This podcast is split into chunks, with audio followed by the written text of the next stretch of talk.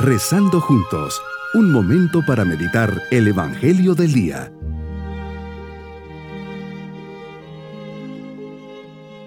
Les saludo cordialmente en este día, fiesta de la Sagrada Familia.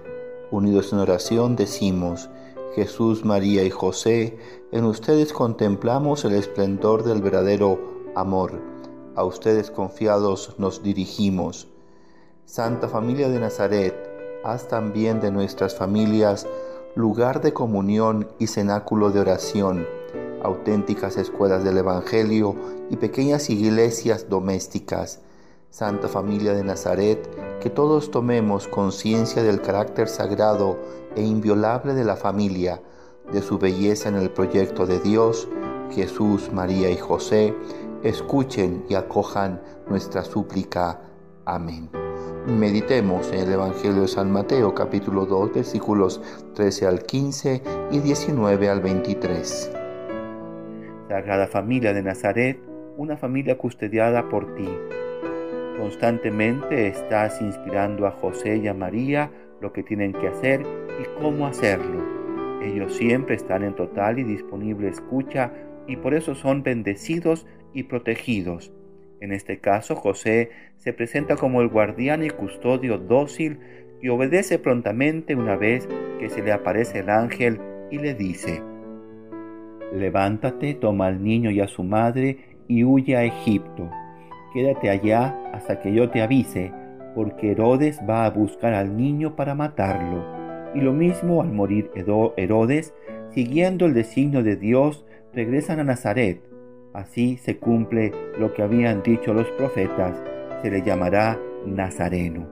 Nos enseña el Señor en este día que los padres de sangre dan la vida, pero no basta, tienen que dar también la fe para ser verdaderamente padres cristianos.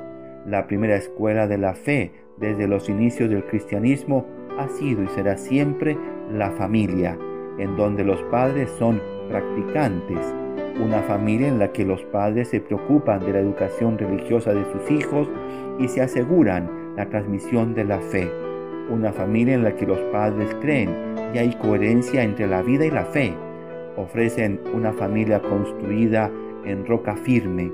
Para los padres cristianos transmitir la fe no es algo opcional, es inherente al hecho mismo de transmitir la vida.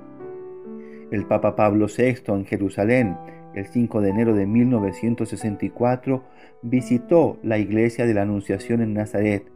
De aquí él hace una reflexión de cómo Nazaret debería ser una escuela para todo cristiano y para toda familia cristiana. Primero nos dice, Nazaret es lección de silencio. Renazca en nosotros el aprecio por el silencio, condición indispensable del espíritu envueltos en tantos clamores y gritos provenientes de esta ruidosa, hipersensibilizada e hiperkinética vida moderna. Oh silencio de Nazaret, enséñanos el recogimiento, la interioridad, la disposición de escuchar las buenas inspiraciones. Cada familia, cada hogar debería ser un Nazaret, un espacio y un lugar donde el alma encuentre el remanso y la paz después de un día lleno de actividades y trabajo? ¿Cuál es el silencio, la acogida en la paz que mi familia me ofrece? ¿O será tan tumultuosa como una sala de clases o un paseo por el centro comercial más cercano? Segundo, Nazaret, lección familiar. Que Nazaret nos enseñe lo que es la familia, su comunión de amor, su austera y simple belleza, su carácter sagrado e inviolable, Aprendamos de Nazaret lo dulce e irreemplazable que es la educación que en ella se recibe. Aprendamos cuál es su función primordial en un mundo individualista, egoísta, cerrado en sí mismo. La familia se convierte en la escuela de la humanización de los hombres, en el crecimiento armónico de valores y principios. ¿Será mi familia una familia como la de Nazaret? ¿Qué nos falta? ¿Qué ingredientes aún no hemos colocado?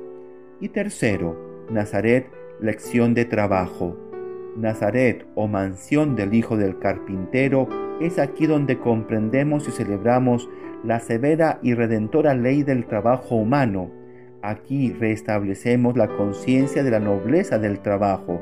Aquí recordamos que el trabajo no puede ser un fin en sí mismo, sino que su libertad y su nobleza le vienen de los valores que la finalizan. ¿Cuál es el valor que le doy al trabajo en función al fin más hermoso que es construir una familia? Con todo lo necesario para su crecimiento y armonía, ¿hasta qué punto mi trabajo se ha convertido más bien en un obstáculo familiar, en un fin en sí mismo, en mi relación con mis hijos, con mi esposa, con mi esposo?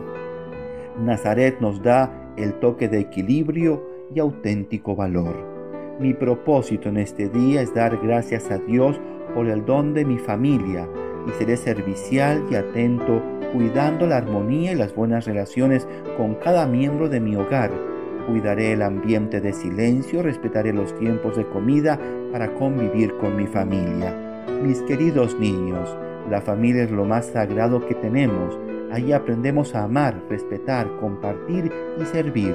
Es lo más grande que aprendemos de nuestros papás. Cuidamos que sean siempre ejemplos de amor y de fe en casa. Y nos vamos con la bendición del Señor. Y la bendición de Dios Todopoderoso, Padre, Hijo y Espíritu Santo, descienda sobre todos nosotros. Bonito día. Hemos rezado junto con el Padre Denis Doren, Legionario de Cristo.